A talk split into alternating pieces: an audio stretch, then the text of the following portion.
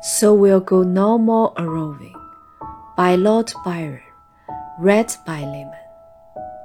So we'll go no more a roving, so late into the night, the heart be still as loving, and the moon be still as bright. For the sword outwears its sheath, and the soul wears out the breast, and the heart must pause to breathe, and the love itself have rest.